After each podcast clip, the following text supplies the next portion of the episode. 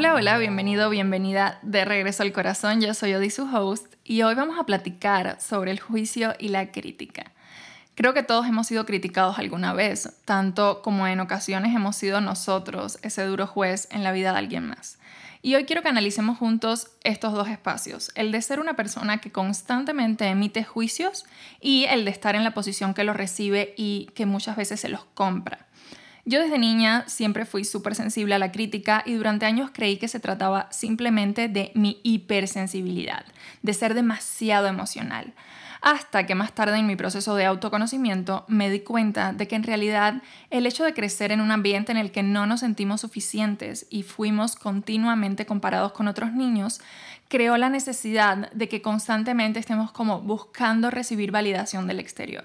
Y al no recibirla o al recibir lo contrario, automáticamente hace que se active esta herida de no sentirnos suficientes. Y es como si al recibir esta crítica se activara un programa automático en nuestra cabeza que se manifiesta como este tren de pensamiento en el que te castigas por no haber sido lo suficientemente bueno para agradarle a todos. Algo que me queda claro es que esto no es únicamente mi historia y mi experiencia, sino la de millones de personas en todo el mundo y probablemente sea la tuya también. Por esto me pareció importante grabar este episodio y darles herramientas para aprender a usar ese juicio como una oportunidad de practicar ese músculo de recibir. Y más adelante les explicaré cómo funciona esto. Solemos ver a las personas que juzgan y critican como personas malvadas, envidiosas y negativas. Pero, ¿qué tal si hoy te dijera que esas personas son solo seres que están sufriendo? ¿Sentirías un poquito más de compasión por ellos? ¿O seguirías sosteniendo la misma opinión de que son gente malvada? Algo que me costó, pero que por fin hace dos años entendí, es que no existen personas que por naturaleza sean malvadas y que les guste hacer daño. Sencillamente hay personas cargando un enorme sufrimiento que no saben manejar. Y esto puede ser muy confrontante si te gusta vivir como una víctima del mundo creyendo que todos quieren hacerte daño. Pero ¿qué pasaría si en realidad nadie quiere hacerte daño? ¿Qué tal si en verdad no somos tan importantes? ¿Qué tal si simplemente somos la herramienta y la vía para que el otro pueda ver afuera lo que rechaza adentro? Cuando un ser experimenta un profundo dolor interno, tiene dos opciones. La primera, y es la que sería mejor si viviésemos en un mundo ideal, es la validación y el cuestionamiento de ese dolor. La segunda, y que es la más común, es ignorarlo, rechazarlo, desconectarlo o adormecerlo. Y comúnmente esto se proyecta como una reacción volcada hacia el exterior. Aquí es cuando la persona que no sabe ni tiene las herramientas para manejar dicho dolor y que muchas veces ignora que lo tiene, se empieza a enfocar en el exterior en busca de estrategias para calmar dicho sufrimiento. Ahora, si tuviéramos la conciencia suficiente para reconocer que quien me critica y me juzga solo es una persona sufriendo sin herramientas para manejarlo, ¿cómo nos sentiríamos al recibir dicha crítica? ¿Nos sentiríamos agradecidos de poder servirle espejo o nos hundiríamos en el victimismo? Es cierto, a nadie le gusta ser criticado y juzgado. En principio se siente horrible recibir una energía así. Pero aquí está la magia de este asunto, en comenzar a reconocer por qué nos afecta tanto. Y esto ocurre porque nosotros también tenemos heridas dentro que se activan con ciertos estímulos como la crítica y el juicio. Y en este caso también tenemos dos formas de responder ante ello. La primera forma es lo que nos convendría más a todos en un mundo ideal y sería cuestionar por qué me afecta y reconocer qué heridas está tocando para poder trabajarlas conscientemente. Y segunda forma sería reaccionar con una cantidad de energía similar que igual el dolor que la crítica de otro me hace experimentar por creer que si lo expreso va a dolerme menos.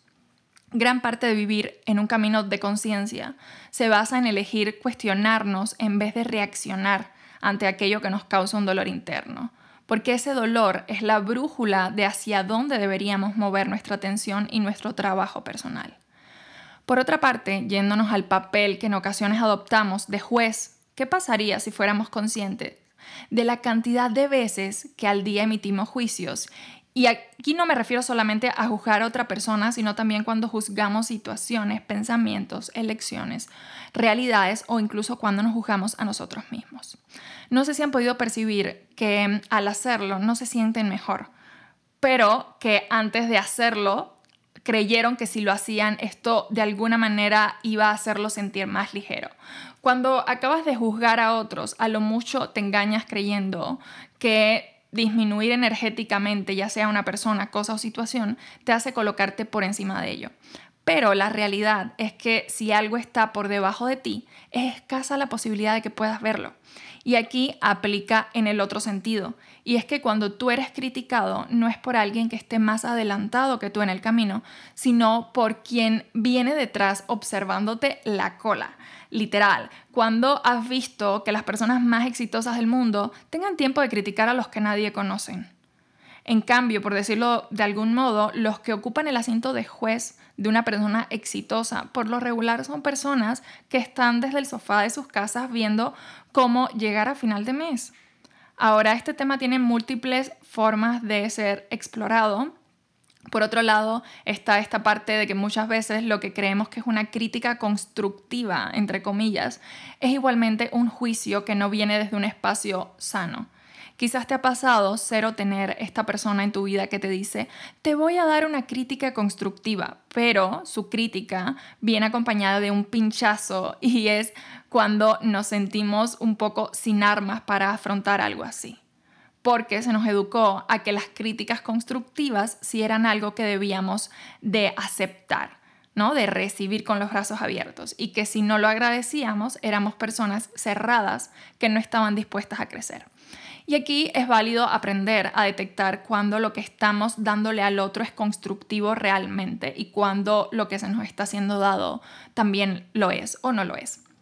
En el libro Los Cuatro Acuerdos de Miguel Ruiz, uno de los famosos cuatro acuerdos, es justamente sé impecable con tus palabras. Y esto significa que si tus palabras no son mejores que el silencio, te las reserves. Porque muchas veces nuestras palabras no vienen desde un espacio sano aunque así lo creamos. Muchas veces sí vienen desde una herida, una carencia o un dolor emocional.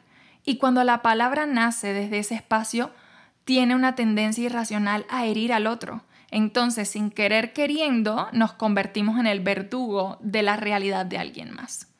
Ponte a pensar cuántas veces le has dicho a otro o te han dicho a ti que hay algo que no les gusta, por ejemplo, físicamente de ti y percibe la energía que esto trae consigo. Ahora pregúntate, ¿esta energía es expansiva o es limitante o me contrae? Yo tengo esta regla de comunicación en mis relaciones personales y es que si aquello que voy a decirle al otro o a criticar del otro no puede cambiarlo en dos segundos, no es mi trabajo hacerlo. Por ejemplo, ¿has visto esta gente que opina sobre el peso ajeno desde un espacio pasivo-agresivo? Son esas personas que dicen, déjame te doy una crítica constructiva, deberías comer mejor porque veo que estás subiendo de peso y eso está asociado a una mala salud y como yo te quiero, quiero que estés bien. Seamos honestos, esto no es algo que la persona puede cambiar en dos segundos, ni siquiera en una semana eso no construye nada positivo en la vida de la persona, más bien solo contribuye a que la persona se sienta peor con su cuerpo y una mala relación con el cuerpo detona una peor relación con la comida. Entonces hay que definir cuánto dar nuestra opinión es o no es constructivo en la vida de la otra persona. Hay que ser conscientes de lo irrelevante que es nuestra opinión sobre los demás muchísimas veces. Creo que sería más fácil si le jugamos a la televisión. Cuando no te gusta el programa que están pasando, tú cambias de canal. No llamas por teléfono al director del programa para decirle cómo debería de cambiar para Catita como de su show. Y todo esto es una toma de conciencia enorme. Creo incluso que de las más importantes si queremos construir vidas más plenas. Deja de querer cambiar todo allá afuera a base de crítica y juicio. Y más bien enfócate en ¿por qué te molesta dentro lo que ves afuera? He escuchado decir que quien está ocupado con su vida no tiene tiempo de opinar de la vida de los demás. Y esto es súper cierto. Creo que si nos enfocamos lo suficiente en nosotros mismos, en nuestro crecimiento y autoconocimiento, no tendríamos tiempo de ver en qué se equivocan los demás. Y de ahí nace el verdadero crecimiento, de reconocer que el trabajo no es cambiar a los demás, sino cuestionar por qué nos molesta tanto la elección del otro. Y entrando en este tema de las elecciones, el juicio claramente es una elección. Quizás hoy te gustaría comenzar a reconocer que gran parte del juicio que recibes lo has estado demandando inconscientemente para evolucionar.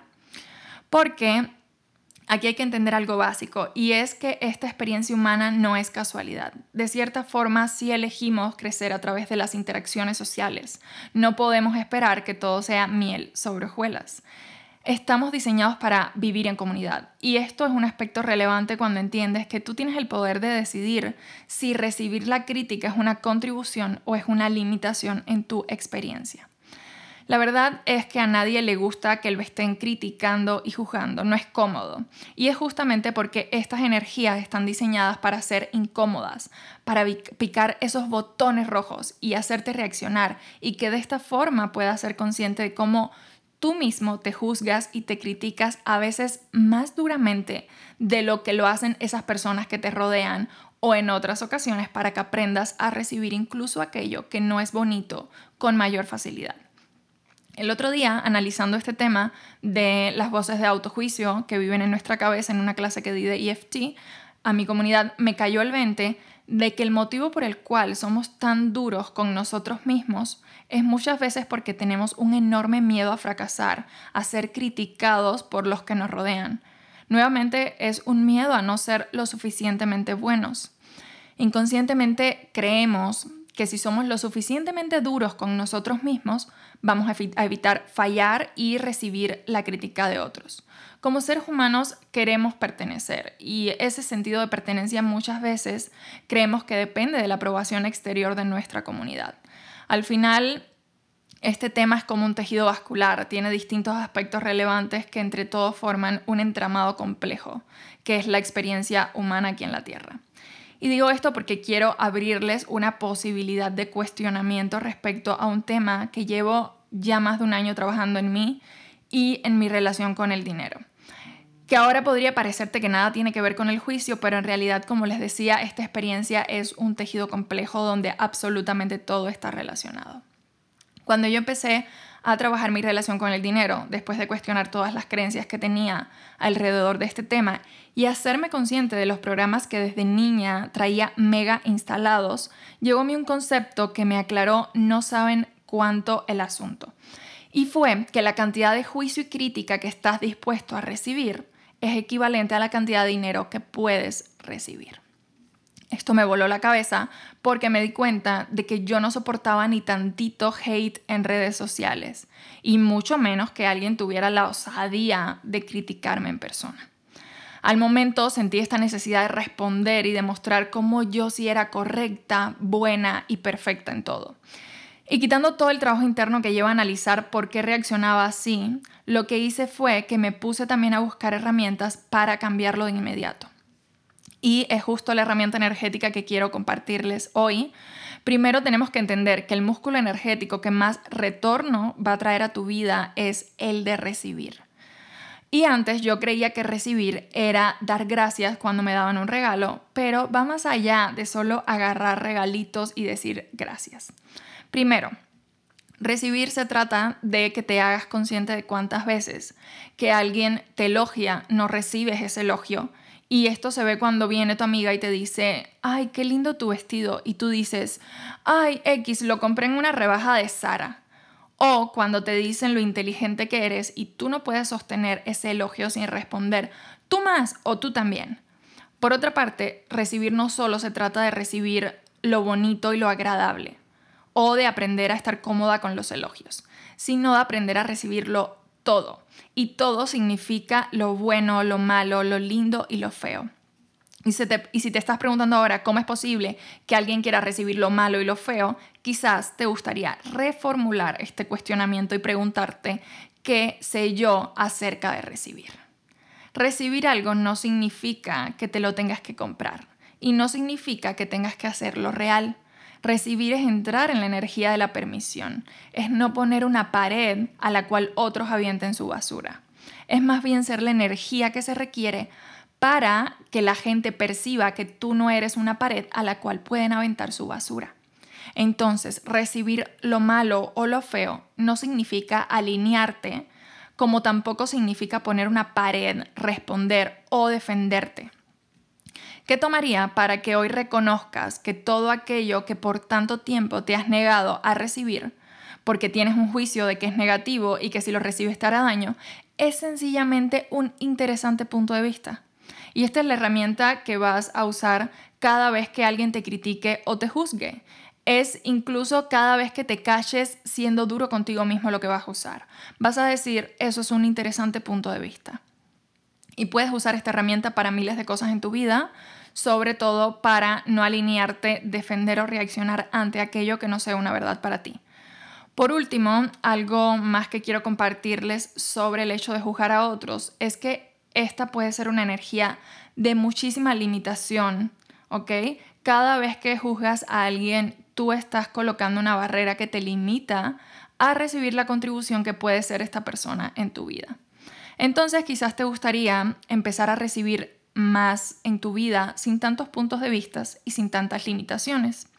Para ello te recomiendo que cada vez que te calles criticando o juzgando a otros, en vez de empezar a juzgarte a ti por hacerlo, mejor repite, interesante punto de vista, que tengo el punto de vista de que esta persona es así.